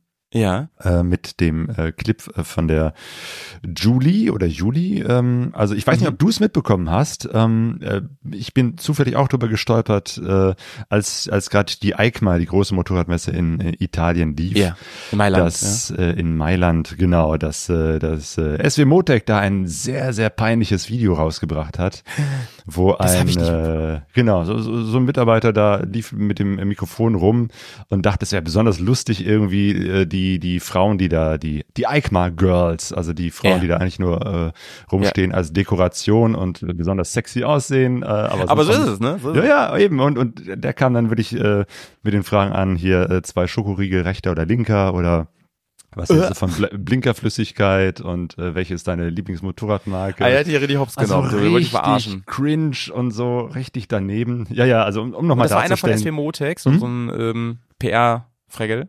Ich, ich weiß nicht, ich habe den vorher noch nie gesehen, aber auf jeden Fall, ich habe es auch gesehen und dachte, boah, es ist, es ist eigentlich total daneben. War das live? Ähm, nö, nö, nö, nö, das war zusammengeschnippelt. Geschnitten. Ah, nicht mal das, ne? Nee, weil, nee, weil nee, dann könnte man noch sagen, so, okay, das einfach irgendwie, der war ein bisschen komisch einfach Ja. drauf und so. Aber wenn das natürlich nochmal dann, also ich würde sagen, SW Mutig ist ja schon einer der großen Player. Ja. Äh, da geht das doch nochmal durch, durch ein, zwei Te äh, Prüfkanäle durch. So. Richtig, genau. Ja. Das war richtig zusammengeschnitten und da steckt auch so ein bisschen Arbeit drin. Also das war jetzt nicht so spontan mal eben kurz okay. was äh, Handy an und so, aber es, es war einfach daneben. Und dann kam, kam Juli, eine Motorradfahrerin, äh, und hat genau die richtige Antwort darauf gegeben. Und das, das, äh, als ich das gesehen habe, dachte ich, jo, genau, sie, sie spricht mir und ich glaube auch vielen anderen äh, aus der Seele mit ihrem Twix-Video, die ähm, das aufgegriffen hat, einfach einen Twix in die Kamera gehalten hat äh, und äh, dann unter der Verpackung war einfach nur ihr Stinkefinger und der freundliche Hinweis, ähm,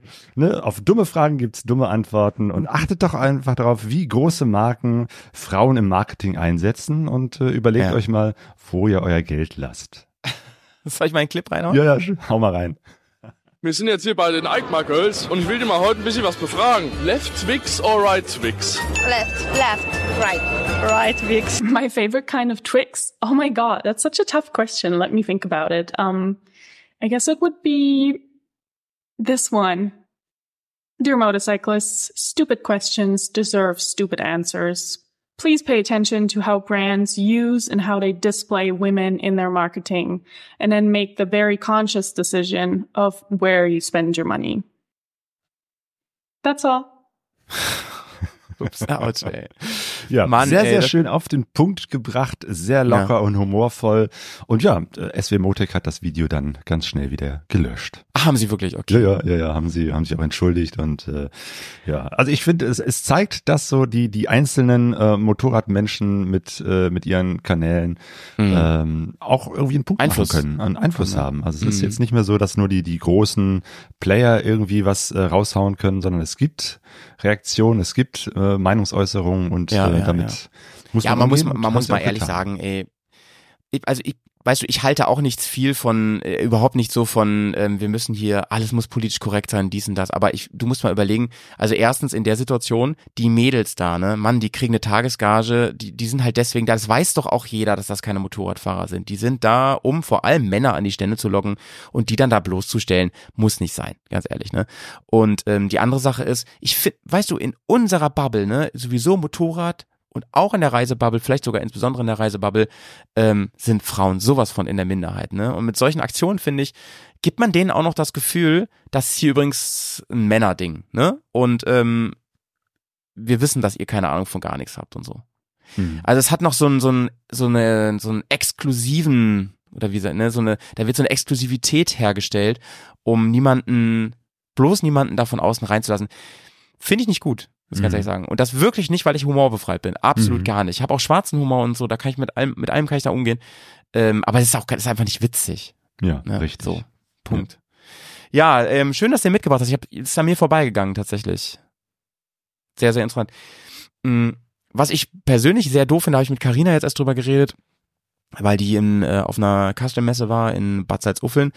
Äh, da ging es darum, wie kompetent müssen eigentlich Leute an Messeständen sein. Ne? Mhm. Also wie viel ist da eigentlich Show und wie viel ist dann sind, sind, sind sag ich mal, echte, echte ähm, technisch versierte Leute von der Firma oder eben selber Motorradfahrer und so.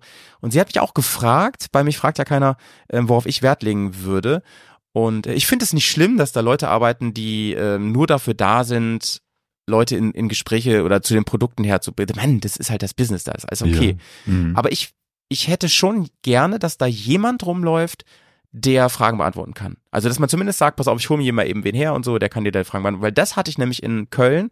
Da gab es Stände, zum Beispiel von einer Motorradmarke, die einen riesigen Stand, da ich sage jetzt gar nicht welche, einen wirklich riesigen Stand hatte. Und da waren halt so vier so Grip Girls, ähm, super schöne Frauen, die ähm, da ein bisschen posiert haben an den Bikes und so weiter. Alles in Ordnung bis dahin, aber du konntest natürlich mit denen nicht darüber reden, weil die gar nicht genau wussten, ne, die die haben sich da manchmal auf die Motorräder draufgesetzt, du hast einfach gesehen, die haben noch nie auf dem Motorrad gesessen. Ne? ne, wie gesagt, nicht schlimm, Ja. aber dann muss da irgendjemand sein, dem man auch mal was fragen kann. Und das fand ich, also das finde ich ist schon wichtig, liebe Mhm. Messeaussteller. Ja, ganz schlimm finde ich das ja, wenn ich irgendwie äh, vor einem Produkt stehe, mir überlege, passt das jetzt äh, zu mir technisch, ist es das, was ich brauche oder brauche ich da noch irgendwas anderes dazu und also da wirklich mit Ja. spezifischen Fragen ankomme und äh, mir der Verkäufer, die Verkäuferin dann einfach nur vorliest, was auf der Packung steht. Ja, genau. ja hier steht kann drauf, selber das machen, XY, so, ne? ja, ja. Und in Zeiten von Google, Ich, ja, ne, genau. Also das ich eh denke mal, das ist Quatsch. wahrscheinlich auch ein Problem mittlerweile äh, des Fachkräftemangels, dass du gar nicht mehr so viele Ja. äh, fähige Mitarbeiter hast, die dann Das auch stimmt. die Zeit haben, sich dann an so einen Stand zu setzen. Da hast du recht, ich würde mir wünschen, Punkt. dass da die Ingenieure stehen, die das alles entwickelt haben und mir ins letzte Detail erklären können, was das ist und was das soll. Aber Ja. ja, wahrscheinlich musst du auch bei- gerade bei Messen, die auch sehr anstrengend sind, auch Leute finden, die sich da die Zeit nehmen äh, und sich da hinstellen den ganzen Tag und dann Ganz wichtiger Fragen Punkt, ja. beantworten. ja. Das stimmt, das stimmt. Da kann man auch nichts machen, äh, wenn man die Leute einfach nicht kriegt. Und Messearbeit wissen wir spätestens, seitdem wir meinte, die Kulissen gucken durften, ist Mhm. ein sauharter Job. Oh ja. Richtig harter Job. Ja, ja, ja. Unterschätzt man total, ne? Und dann muss man noch freundlich sein den ganzen Tag auch noch. Ja. Naja. Aber da hört auch gerne mal in die letzte, mich fragt ja keine Folge bei uns im Berghast rein, da haben wir recht viel darüber geredet, ähm, weil ja, weil Carina auch am Stand gearbeitet hat ein paar Tage. Das ist ganz spannend, da auch nochmal eine Innensicht zu Ja. bekommen an der Stelle. So, Claudia, ich habe auch noch ein Thema mitgebracht. Ja. Und zwar, ich glaube, eins, was dich nicht nur betrifft, sondern auch sehr interessiert. Es geht ganz pass. Ähm, liegt bei euch eigentlich Schnee? Nee, nicht mehr. Die letzten Tage lag so ein bisschen Schnee, aber Ruhrgebiet ist ja immer so, dass der, der letzte Flecken in Deutschland, wo noch mal irgendwie Schnee länger gallische als Dorf. ein paar Sekunden bleibt. es ist einfach Ja, zu warm ja. hier, ähm, zu großer Ballungsraum. Also ich habe es gefeiert, als so ein bisschen Schnee lag, aber Ja, ja, ja. sofort kam sofort hier hier zwei Tonnen Salz drauf und äh, das ist dann eher das Problem, dass man da nicht über diese versalzten Strecken fahren will. Also es war ganz viel weiß und das war dann am Ende nicht das Weiße vom Schnee, sondern vom Salz. Ja, fühle fühl ich total. Ähm, ich wollte nämlich heute mal ganz kurz über das Thema, ähm, also wir, wir wissen ja, für die meisten ist jetzt Off-Season. Hier ist es auch weiß, ist auch wirklich kalt und ätzend draußen gerade. Also es ist auch sehr irgendwie so nasskalt. Uah. Und ähm, norm normale Menschen, vernünftige Menschen, die lassen das Motorrad jetzt in der Garage stehen und erst recht das Camping-Equipment. Ich weiß aber, dass viele in deinem Dunstkreis oder einigen in deinem Dunstkreis und du selber ja auch Erfahrung schon hast, ne? Im draußen campen bei diesen Temperaturen. Ein kleines Ja. Mikroabenteuer hier und da mal erleben. Ich weiß ja, dass du dich hast schon mal sogar einschneien lassen, ne? Mit Absicht in deinem Jo. Zelt. Und ähm, ich habe ein paar Tipps rausgesucht, wenn man das mal wirklich ausprobieren möchte. Ein paar wirklich, also ein paar Tipps davon funktionieren auch sehr gut im Sommer. Aha. Ja, schön, ich bin gespannt. Und äh, ein paar sind aber wirklich, glaube ich, sehr, sehr nützlich, wenn man, wenn man das im Winter macht.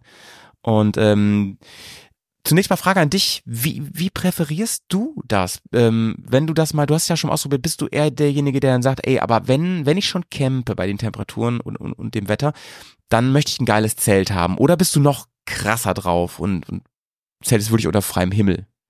Oder schläfst? Achso, äh, äh, Zelten unter freiem Himmel sowieso. Also mich in so eine, ähm, in einen. Äh, nee, nee, geschlossenen meine, ich meine, also ohne, ohne Zelt, sondern mit Blick auf den freien Himmel. Es gibt den nächsten äh, Reisevortrag äh, zu unserer Basilienreise, da gibt's auch äh, etwas zum Thema ähm, Zelten unter nicht freiem Himmel. Ähm, Ja. Aber nee, ich weiß, was du meinst. Genau. Nee, äh, schlafen unter dem freien Himmel mache ich auch super gerne, aber das bei Schnee oder bei, bei großer Kälte habe ich noch nicht ausprobiert. Müsste ich auch mal machen. Also ich bin da immer noch dabei, meine eigenen Grenzen auszutesten und finde das hochspannend. Ich habe jetzt kein Winterzelt, im Gegenteil, ich war jetzt auf dem Wintertreffen mit einem Sommerzelt. Aber Ei. ganz ehrlich, ich, dass ich jetzt auch noch extra Winter- und Sommerzelt oder so mir Dafür ist, zulege, macht, das ist macht Quatsch. zu wenig, ne? Weil Ja. im, im ja. Zelt ist es eh immer so heiß oder so kalt wie draußen, da ist der Temperaturunterschied nicht so stark. Da ist, da kommt es eher auf eine gute Isomatte und vor allem Ja. einem dicken Schlafsack Ja, an. ja. Das ist das, was zählt. Weißt du, was, weißt du, was ein Biwaksack ist? Ah, das sind diese äh, Schlafsäcke, die auch gleichzeitig so ein bisschen zeltmäßig Genau, ähm, genau. über dem Kopf so einen Schutz haben, dass du Genau, genau. im Prinzip Also ja, Schlafsack überm Schlafsack kann man eigentlich Ja. sagen, ist Mhm. das, ne? genau. Und ähm, das ist halt die Möglichkeit, das zu machen, weil die Mhm. Dinger sind dann auch unter Umständen wasserdicht. Also die sind also auch komplett wasserdicht. Da gibt's dann Möglichkeiten, dass auch oben so wie so eine Art Zelt, was noch da drüber ist. Ne? Ich habe da Im Prinzip so ein kleines Dach über dem Kopf. Genau, von unseren Augsburger mal einen ganz tollen Bilder bekommen, die, so- die sowas schon probiert haben. Ähm, da, da übrigens ein, ein Tipp von mir, guck doch mal wirklich in diesem ganzen ehemaligen Militärbedarfzeug, weil ähm, das ist oft gut dafür ausgelegt, ne? Da kann man was Gebrauchtes kaufen, das ist auch irgendwie ökologisch und das ist meistens sehr, sehr günstig. Also wenn man Mhm. da guckt, irgendwie bei diesen Top-Brands schaut, ne, Carinthia und Co., boah, da, also da kannst du für dein Winterequipment aber nochmal das Dreifache ausgeben, was du eh schon für den Sommer ausgegeben hast. Und dann ist die Frage immer, lohnt sich das Mhm. eigentlich, ne? Und ähm, ich habe immer auf meinen Schlafsack geguckt, was hat der eigentlich für Komfortwerte? Die stehen übrigens auf so einem Zettel im Schlafsack drin, im Normalfall jedenfalls. Und ähm, trifft das eigentlich zu? Da gibt's ja verschiedene. Da gibt es einmal diesen ganz tiefen Wert, ähm, den sich manche, da stehen drauf, wow, bis minus 12 Grad. Na, dann bin ich ja fein raus. Das ist aber, Leute, der Wert, ne, hier ein kleiner Tipp von mir, der, der sagt nur, dann sterbt ihr nicht. Aber es ist sehr, sehr, sehr unangenehm. Also wirklich, es gibt einen Komfortwert, das ist der in der Mitte. Und ähm, daran sollte man sich auch halten. Also zumindest bei meinem, ich habe tatsächlich einen Carinthia-Schlafsack, da kommt das sehr gut hin. Darunter wird's dann wirklich unangenehm. Mhm. Was gibt's für Tricks, um ähm, sich dann trotz mit so, mit so einem Schlafsack ähm, trotzdem irgendwie warm zu halten? Also ihr braucht halt eine sehr gute Isomatte auf jeden Fall. Da gibt's auch welche für den Winter. Mhm, aber ich genau, hab, kalt wird's immer von unten. ja, genau, Ja. genau. Äh, die haben so einen R-Wert, da kann man sich ein bisschen daran orientieren. Aber hier kommt ein, ein Tipp, ähm, den ich recherchiert habe. Äh, man kann nochmal extra so eine ähm, Schaumstoffmatte da drunter machen, also quasi ein bisschen aufmotzen, das bringt ganz viel. Oder man nimmt sich richtig günstig, hat man auch oft äh, einfach dabei, so eine Rettungsdecke. Die Ah, kann tatsächlich ja, richtig viel ausmachen. Golden, ne? silbernen Folien, ja. Mhm. Ja, ja, genau, Die genau. Das kann richtig, richtig viel ausmachen. Mhm. Und ähm, man muss immer dran denken, so ein Schlafsack, der produziert selbst gar keine Wärme, ne? Das ist ja jetzt keine, weiß ich nicht, Wärmflasche, so ein Schlafsack, sondern du produzierst ja die Wärme und der Schlafsack sorgt dafür, dass die sich nicht verflüchtigt, ne? Ja, und hier kommt äh, noch mal deswegen so, ein- so achte ich immer darauf, dass äh, ich selber, also mein Körper warm ist, bevor ich in den Schlafsack einsteige. Ja, genau. Das ist natürlich nicht immer so einfach, ne? Ähm, abends ist es kalt, man fröstelt. Ja. Aber entweder ich habe ein Lagerfeuer, an dem ich mich äh, aufwärmen kann, oder noch besser, ich wärme meinen Körper auf, indem ich, weiß ich nicht, nochmal eine Runde joggen gehe, einfach einen großen Bogen ums Camp äh, drehe, einfach so lange laufe, bis ich wieder gut durchblutet Was ist bin. mit dem denn dann, los? Der bereitet sich auf den Schlaf vor. Aha, indem er joggen geht. Genau, genau. Das habe ich auch nochmal ähm, rausgefunden, dass das viele vernachlässigen, weil sie dann ja irgendwann müde sind und ein bisschen träge vielleicht und so, ne? Aber ist genau falsch. Man soll, man soll sich echt nochmal aufwärmen. Und dann muss man, wenn man dann äh, drin liegt oder im Zelt liegt, ähm, muss man Kältebrücken vermeiden. Und das ist wirklich so ein richtiger Anfängerfehler, äh, den ich leider auch schon ein paar Mal gemacht habe und, und mich gefragt habe, WTF, wo, wa- warum ist mir denn jetzt so kalt und so weiter. Und da habe ich mal ähm, einen kleinen Clip mitgebracht von Stefan Berger, das ist so ein richtiger Survival-Experte, ähm, der sagt zu Kältebrücken, Vermeide Kältebrücken. Immer da, wo die Isolation deines Schlafsacks komprimiert wird, geht die Wärmeleistung verloren und es entsteht eine sogenannte Kältebrücke. Achte darauf, dass du nicht mit der Schulter, dem Knie und vor allem nicht mit den Füßen gegen den Schlafsack drückst und die Isolation komprimierst. das ist doch spannend, oder? Also man soll auch den Schlafsack so wählen, dass man nirgendwo so eng drankommt. Ne? Also Ja, das ist äh, richtig, weil äh, gerade ich als großer, langer Mensch Ja, äh, habe oft schon unten mit den Füßen angestoßen. Wer hätt's gedacht? Von daher gucke ich immer dra drauf, dass ich äh, äh, einen, einen passenden Schlafsack habe, der, wo ich wirklich genug Platz in alle Richtungen habe. Sonja zum Beispiel hat eher das, äh, die Schwierigkeit, dass ihr die Standardschlafsäcke zu lang sind. Die guckt dann eher, dass sie kürze Schlafsäcke wählt. Ja, genau. Ähm, Und da- ich, also es klingt irgendwie trivial, aber ich glaube, viele denken da nicht dran. Ne? Also mir ist auch schon passiert, auch äh, vor allem mit den Füßen. Ich fand das immer ganz muckelig, wenn man da so anstößt, fühlt man sich so ein bisschen geborgen irgendwie, ne? Aber es ist für die Wärme total ungünstig, das zu machen. Und äh, da der große Tipp, auch wenn ihr einen Schlafsack kaufen geht, darauf zu achten, dass der echt einfach ein bisschen zu groß ist immer. Weil Ja. die Luft natürlich am allerbesten Testet das am besten vorher im Laden. ähm, was ich noch rausgefunden habe, ist, ähm, also es klingt jetzt auch trivial, aber achtet aufs Detail. Man soll vor allem trocken sein. Ne? Also wenn irgendwas nass ist, dann ähm, wird das eigentlich immer ein Problem nachts, also auch im Schlafsack. Und wo viele nicht dran denken, ist Socken zum Beispiel. Ne? Äh, du hast ja oft, ähm, du hast dann irgendwie deine Motorradstiefel an, diesen wasserfest und alles, aber du hast da drin geschwitzt, ne? Und hast so leicht schwitzige Socken oder so und denkst dir so, naja, okay, interessiert keinen, ich schlafe ja alleine und draußen, die können ja ruhig stinken. Aber darum geht's gar nicht, ne? Wenn Feuchtigkeit da mit drin ist, dann ähm, werden die nie richtig warm. Man soll, also es lohnt sich dann total nochmal entweder frische Socken anzuziehen oder keine. Ne? Einfach mal ausprobieren. Ähm, keine Ahnung, wie du das äh, hältst. Äh, wenn du im Schlafsack bist und jetzt ist es ein bisschen kühler, ähm, wie, wie machst du das? Bist du, bist du ein Nacktschläfer, Claudia? Können wir das hier mal ähm, droppen jetzt? In dieser Folge endlich.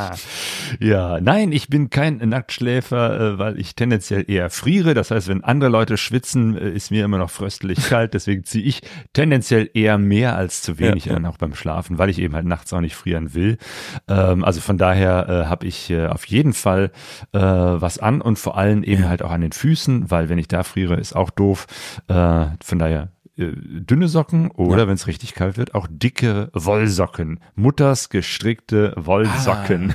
Ah, die Wärmewirkung, ne? Die- Die, kann ich ja immer noch ausziehen, aber wenn ich ja. reingehe, auf jeden Fall erstmal dick angezogen sein. Das ist äh, ganz Also je, je mehr Schichten, desto besser. Das kann man auf jeden Fall so, so festhalten. Was machst du mit deinen äh, Motorradklamotten eigentlich? ja, die nehme ich natürlich mit ins Zelt. Ah, okay, spannend. Und, also nimmst du auf äh, jeden Fall mit rein ins Zelt, Ja, ein Zelt hast? ja, ja. Also ne, die Jacke meistens unten irgendwo im Fußbereich und die aus der Hose bastel ich mir äh, ein Kissen. Also gerade die äh, Knieprotektoren sind eigentlich ganz gut geeignet.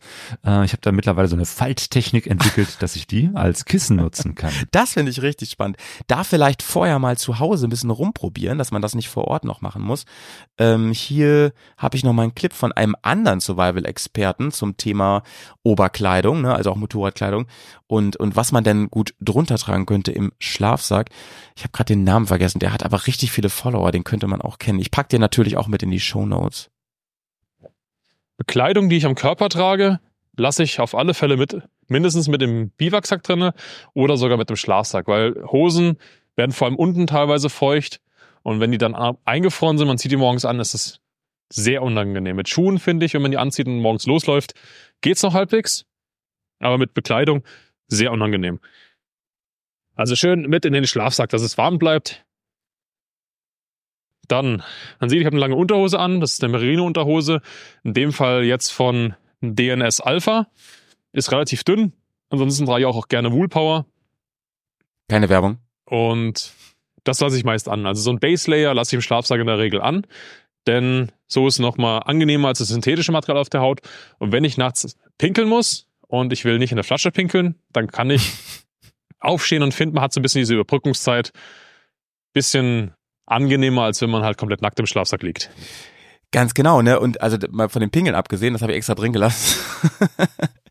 Finde ich ähm, die Idee auch gut. Also wenn ihr eh einen großen Schlafsack habt, die da sogar, wenn es passt, mit reinzunehmen, vielleicht auch nur ein Teil davon oder so, wenn es denn passt, dann habt ihr natürlich morgens angewärmte Sehr Kleidung. gute Sache. So, ey, jetzt haben wir ein paar, paar Tipps gehört. Ähm, also, was für mich auf jeden Fall neu war, wo ich noch, mir noch nie Gedanken drüber gemacht habe, das auf jeden Fall mit der Nässe, aber eben auch, Leute, alles schön mit in den Schlafsack reinnehmen, was noch passt, damit ihr morgens fein warme Sachen anhabt. Ach so, eine Sache noch, nehmt eine gute Mütze mit.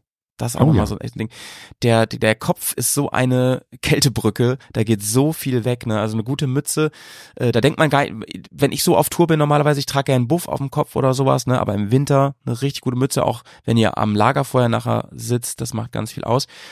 Mm, Eine letzte Sache hätte ich noch. Du machst dir ja auch gerne, wie ich, einen Kaffee. Ja. Und es gibt tatsächlich ein Problem, wenn du das mit dem Gaskocher machen willst und eine normale Gaskartusche hast. Die Dinger kommen sehr schwer in Gang und brauchen ewig. Manchmal schaffen die das gar nicht, gegen die Kälte anzukommen. Das hat irgendwie was damit zu tun, dass das Gas selber nicht mit so viel Power verbrennen kann. Ich bin jetzt kein Chemiker. Ähm, und wenn man da nicht umsteigen möchte auf Benzin, so wie ich, dann kann man sich auch spezielle Gaskartuschen für kalte Temperaturen holen. Das Oder kocht sich seinen Kaffee im Schlafsack. Das geht auch. Apropos Essen und Trinken.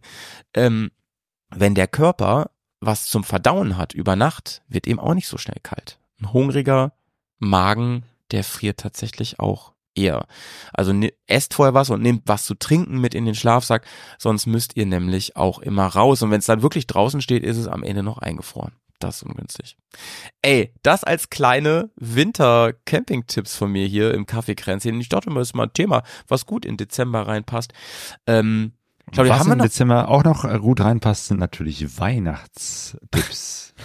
ich habe da nämlich noch was mitgebracht aus einem Podcast, ähm, der eigentlich mit Motorradfahren äh, und Reisen überhaupt gar nichts zu tun hat. Ich weiß nicht, ob du die Wochendämmerung mit äh, mit Holgi. Genau, mit Und Katrin Holgi und Katrin. Rönecke. Ja, Holger ist ja wirklich ein Urgestein der deutschen Motorrad-Podcast-Szene. Äh, mit Vrind äh, habe ich den erst gehört, bevor ich selber auf die Idee gekommen bin, äh, Podcast zu starten. Ach, wirklich, wirklich. Genau. Holger ist äh, auch Motorradfahrer oder war es zumindest Roller, lange Zeit. Ich glaube, glaub der hat noch einen Roller, aber der hat ja auch mal eine Transalp. Also, Aber witzig, dass wir haben noch nie über den gesprochen und hören Ja. den beide. Das ist, das ja, ja, ja, ja, doch. Also ich meine, wenn man Podcasts macht, kommt man nicht an Holger vorbei. Und äh, Holgi, äh, also er, er ist mal Transalp gefahren. Ich glaube, jetzt ein großer Motorradfahrer war er nie, aber eigentlich hätte ich ja gerne mal mit ihm ein Interview darüber geführt. Das wäre nochmal ein ganz besonderer Gast. Äh, Ja. Vielleicht, vielleicht komme ich ja mal dazu. Ähm, Ja. Holger, fantastische Stimme, sehr guter Moderator. Ähm, und er hat tatsächlich in diesem äh, Podcast Wochendämmerung, wo es eigentlich sonst eher um Politik geht, Ja. bringt er immer so ein paar kleine Randthemen dabei. Und einmal hatte er was, das ist schon ein bisschen länger her, äh, auch was äh, zum Thema Motorradhelme. Und ich dachte, das müssen wir uns nochmal anhören, weil es wirklich ein sehr, sehr guter Hinweis ist.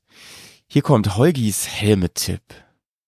Es folgt ein Verbrauchertipp, und zwar für die KraftradfahrerInnen unter unseren HörerInnen. Äh, Es wird ein bisschen nerdig jetzt am Anfang. Also, es geht um Motorradhelme. Motorradhelme müssen geprüft werden, um eine Zulassung zu kriegen für die Verwendung in der EU. Ungeprüfte Helme darf man kaufen, darf man haben, darf es aber nicht im Straßenverkehr benutzen. Geregelt ist das im Übereinkommen über die Annahme einheitlicher Bedingungen für die Genehmigung der Ausrüstungsgegenstände und Teile von Kraftfahrzeugen und über die gegenseitige Anerkennung der Genehmigung.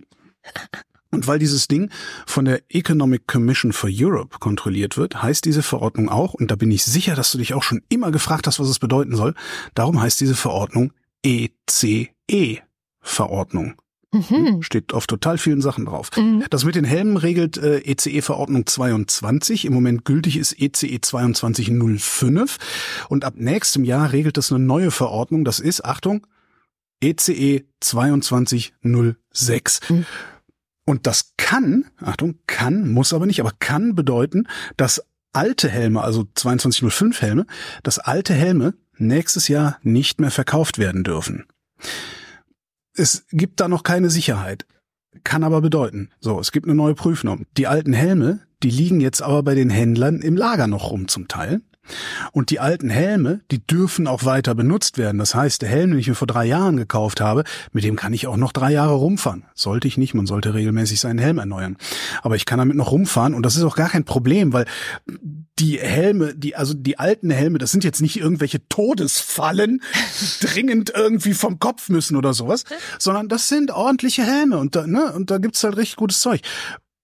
Und darum fängt's jetzt gerade an, dass die Händler die alten Helme sicherheitshalber echt billig aus ihren Lagern rausräumen. Und hier ist der Verbrauchertipp. Wer eh einen neuen Helm haben wollte, hat jetzt wirklich eine gute Gelegenheit, schöne Helme für kleines Geld sich zu shoppen. Weil ganz sicher ist die Fachpresse sich bei einer Sache. Die neuen Helme werden garantiert teurer werden, weil das Prüfverfahren nämlich wesentlich aufwendiger wird. Ah, das ist ja spannend. Ja. Mann, jetzt Ja, wollte ich ich gerade Werbung machen, dass wir bei Dirty Ja. Rocks, meinem kleinen Shop im Internet, dass wir da jetzt auch Helme verkaufen. Aber Stimmt, wir hab ich haben die, gesehen, ne? Wir haben die 2024er Modelle natürlich, ne? Also Leute, Natürlich. ich bin, Ihr habt schon die ich Prüfnorm 2206. Ja, ja, ich bin ja der schlechteste Geschäftsmann, den man sich vorstellen kann, deswegen kauft euch halt jetzt erstmal noch einen günstigen, das ist schon okay. Nächstes Mal kommt er dann zu mir. genau. Ähm, diese neue Prüfnorm ist tatsächlich so, da wird noch mehr getestet. Also bisher war es immer so, dass der Helm an einigen bestimmten Punkten eben halt besonders robust sein müsste. Jetzt muss er an allen Punkten robust sein. Ja, äh, Und auch dieser, dieser kleine Gurt, dieser, ne, der den am, am Hals hält, Ja, der ja, muss ja, auch, äh, wird auch Kenn- nochmal anders geprüft. Dass der nicht äh, irgendwie zum Beispiel so lasch ist, dass der Helm dann plö plötzlich dann doch irgendwie nach hinten rüberfallen kann, wenn da mal so ein Ja gut, aber sie sind ja immerhin Windzug sicherer, die kommt. neuen Helme, ne? Ja, ja, genau, sie sind sicherer. Ähm, und ähm, was nicht ganz richtig ist, was der Holger sagte, dass die neuen, die alten Helme mit der alten Prüfnorm nicht mehr verkauft werden dürfen. Die dürfen weiterverkauft werden, Mhm. aber sie werden nicht mehr hergestellt. Schon seit Juni diesen Jahres, 23. Die werden seit einem halben Jahr nicht mehr hergestellt und deswegen sind, liegen die eben halt jetzt noch rum, werden günstig verkauft. Und parallel, also wenn man genauer hinguckt, äh, sieht man dann, dass es die neuen Helme gibt äh, und die sind dann tatsächlich auch mal einen Tacken teurer. Von Mhm. daher, wer, also zu Weihnachten, es ist überhaupt Winterzeit, ist die richtige Zeit, um Motorradzubehör zu kaufen, weil Ja. jetzt, äh, ne, die werden wieder äh, anziehen, die Preise natürlich im, im Frühjahr, wenn die Saison wieder losgeht. Also von daher ist jetzt ein guter Zeitpunkt. Auch in den Läden, die Leute haben Zeit, die freuen sich über jeden Kunden, da wird eine Laola-Welle gekommen, da kommt doch jemand rein, draußen regnet es, schneit es und es kommt noch jemand in den Motorradladen. Also jetzt sind Zeiten, wo man wirklich in aller Ruhe nochmal ein Auf paar Fall. Dinge angucken kann. Ja. ja. Oder bei mir im Shop. Oder bei Dirty Rocks, wo es auch das Pegaso-Reise-T-Shirt So. gibt. Und jetzt- Motorradtaschen habe ich jetzt auch gesehen. Ne? Habt ihr da irgendwie was Ja. mit äh, Tucana Gear? Genau, wir sind, wir haben jetzt äh, Tucana-Taschen. Ah, das ist jetzt Werbung übrigens, Leute, man muss es ja mal kennzeichnen. Werbung, Werbung. Ähm, wir haben äh, Tucana-Taschen jetzt, die wirklich, finde ich, ein ganz, ganz tolles Preis-Leistungs-Verhältnis haben. Die kann man sich mal angucken. Wir haben Helme, wir haben jetzt Protektoren, also echt ähm, inzwischen da ganz gut aufgestellt. Also unser Ziel war es, dass wir es in diesem Jahr irgendwie noch hinkriegen, äh, perspektivisch fürs, fürs die nächste Saison, wenn man möchte, sich als Fahrer oder Fahrerin bei uns auszustatten, komplett. Also Stiefel haben wir auch von Sidi und so. Lohnt sich also da mal wirklich auch reinzuschauen, aber wie gesagt, ähm, wenn ihr irgendwo ein, so ein Schnäppchen machen könnt und so weiter, ne? Und die sollen sie ja auch nicht wegschmeißen, die Helme. Ist, bin ich da auch fein mit. Bin ich da ganz fein mit. Ähm, das fand ich aber einen tollen Tipp nochmal. Schön, dass du das mitgebracht hast, Claudio. Das äh, war mir auch gar nicht bewusst. Sollte es eigentlich.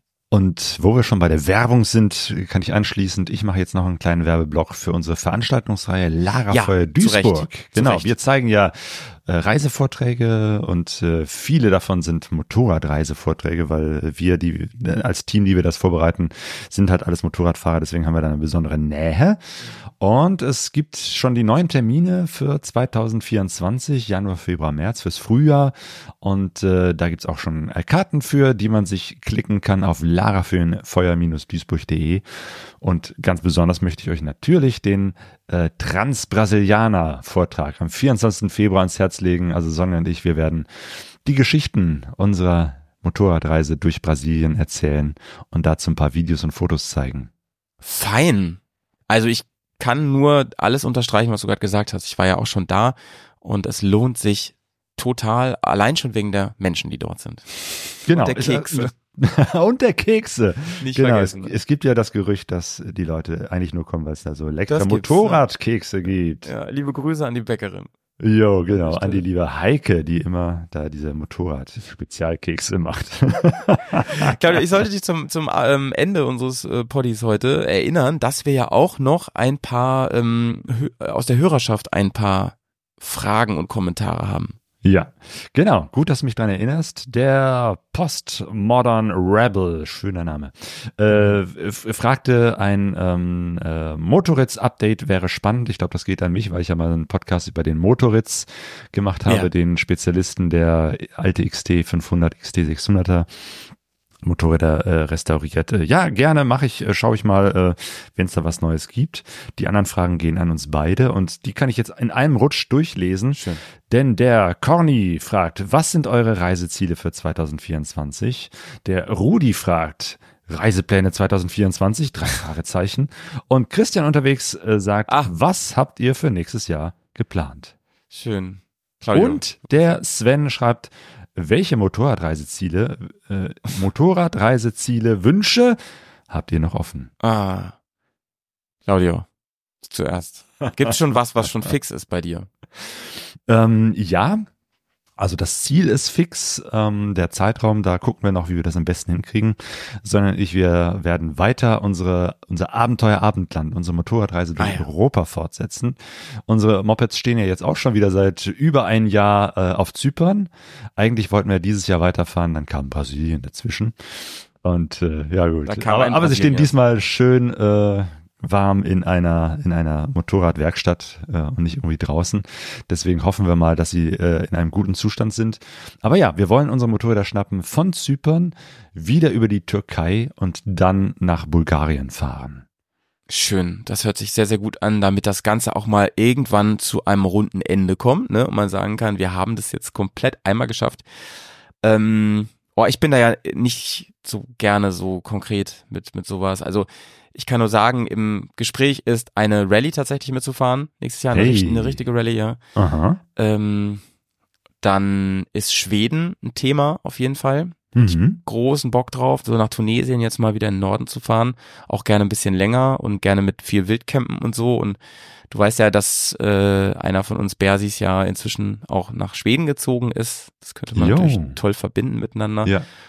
Und aber es gibt noch andere Ideen. Also ich wurde heute gefragt, ob ich nicht Bock hätte, nach Marokko ähm, mitzukommen. Da hätte ich natürlich Bock drauf. Man muss mal gucken, wie das so alles passt. Ähm, ich werde auch in der nächsten Saison als Enduro-Trainer arbeiten und das muss man alles ein bisschen gucken. Kombinieren, hat man ja noch andere Termine, möchte ich auch noch ein paar Events mitnehmen. Es wird übrigens, das kann ich schon mal sagen, was sagst du? Hm? Achso, ich, ich, du warst gerade kurz weg. Ähm, es wird wieder ein Bärs Heidetreffen geben im Frühjahr in der Lüneburger Heide. Hey. Und ähm, ja, das ist Eintritt frei. Also da kann man auch gerne hinkommen. Ähm, kommt, aber de- ich weiß erstens das Datum gerade aus dem Kopf nicht, ist glaube ich im April und ähm, da kommt gerne die Bears Bubble rein. Ähm, da wird das alles genau, weil ich das gar nicht organisiere tatsächlich. Ich bin auch eingeladen. so ein bisschen komisch, aber es ist, finde ich toll, dass es, dass das so läuft, dass ich mich darum gar nicht kümmern muss. Ich habe mir schon eine eine Hütte organisiert, weil äh, das kann natürlich sehr kalt sein und auch immer sehr nass. Im April in der Lüneburger Heide. Ja, Ja, ist noch nicht so richtig fahren wir, Sommer. fahren wir auch ein bisschen Offroad und so immer einen Tag. Das macht großen Spaß. Also mehr, mehr kann, möchte ich jetzt gar nicht sagen an der Stelle. Also wie gesagt, es wäre toll, wenn das alles klappt, wird es bestimmt nicht. Das schauen wir mal alles so. Ey, schreibt Howie, du uns machst doch mal wieder mal viel wo. zu viel gleichzeitig, merke ich, ne? Ja, ja, ja, das ist mein größtes Problem. Äh, Deswegen bin ich auch so schlecht im Antworten auf Nachrichten, weil ich immer Ja. so viel habe. Ähm, schreibt uns doch gerne mal, wie, ähm, wir können ja mal ne, zum nächsten Kaffeekränzchen können wir mal eine Frage stellen, wo wollt ihr denn nächstes Jahr hin? Das finde ich auch schön. Genau, das ist eine gute Idee. Dann äh, unterhalten wir uns äh, Anfang nächsten Jahres 2024 mal, äh, wo unsere Hörerinnen und Hörer hinfahren wollen Ja. und äh, können dann schon mal sagen, das ist äh, alles Quatsch, fahrt da nicht hin, ist ganz schlimm, ist gefährlich. ich Böse habe gelesen Menschen im Internet, da sind böse Menschen und so. Lasst das mal sein. Wir reden euch eure Reiseziele Ja, aus. das ist auf jeden Fall unsere beste Eigenschaft, was wir können. Äh, Leute, das heißt auch, dass wir äh, uns in dieser Runde nicht mehr sehen dieses Jahr und deswegen wünschen wir vom Kaffeekränzchen euch ganz wundervolle Weihnachten und ähm, ganz tolles Silvester und vielleicht ja den ein oder anderen Sonnenstrahl und weißen Schnee und das ein oder andere Schnäppchen, das ihr on oder offline für euer Hobby findet. Jo. Ich melde mich ab. nicht zu Claudia, viel das Gleiche gilt auch für Stress dich mit, natürlich. Mit, mit Weihnachtseinkäufen, sondern guckt, dass ihr euch eine freie Zeit nehmt und das feiern könnt. Also auch von meiner Seite aus. Ne? Ein richtig schönes, gesegnetes Weihnachtsfest und ein paar schöne Feiertage. Tschüss. Bleibt sauber. Tschüss. Und gute Reise, ne? Claudio. Gute Reise ins neue Jahr 2024. Ciao, ciao. Pegasurei. Expeditionen mit den Ohren. Bergcast, dein Motorradreise-Podcast. Kaffeekränzchen mit Claudio und Howie.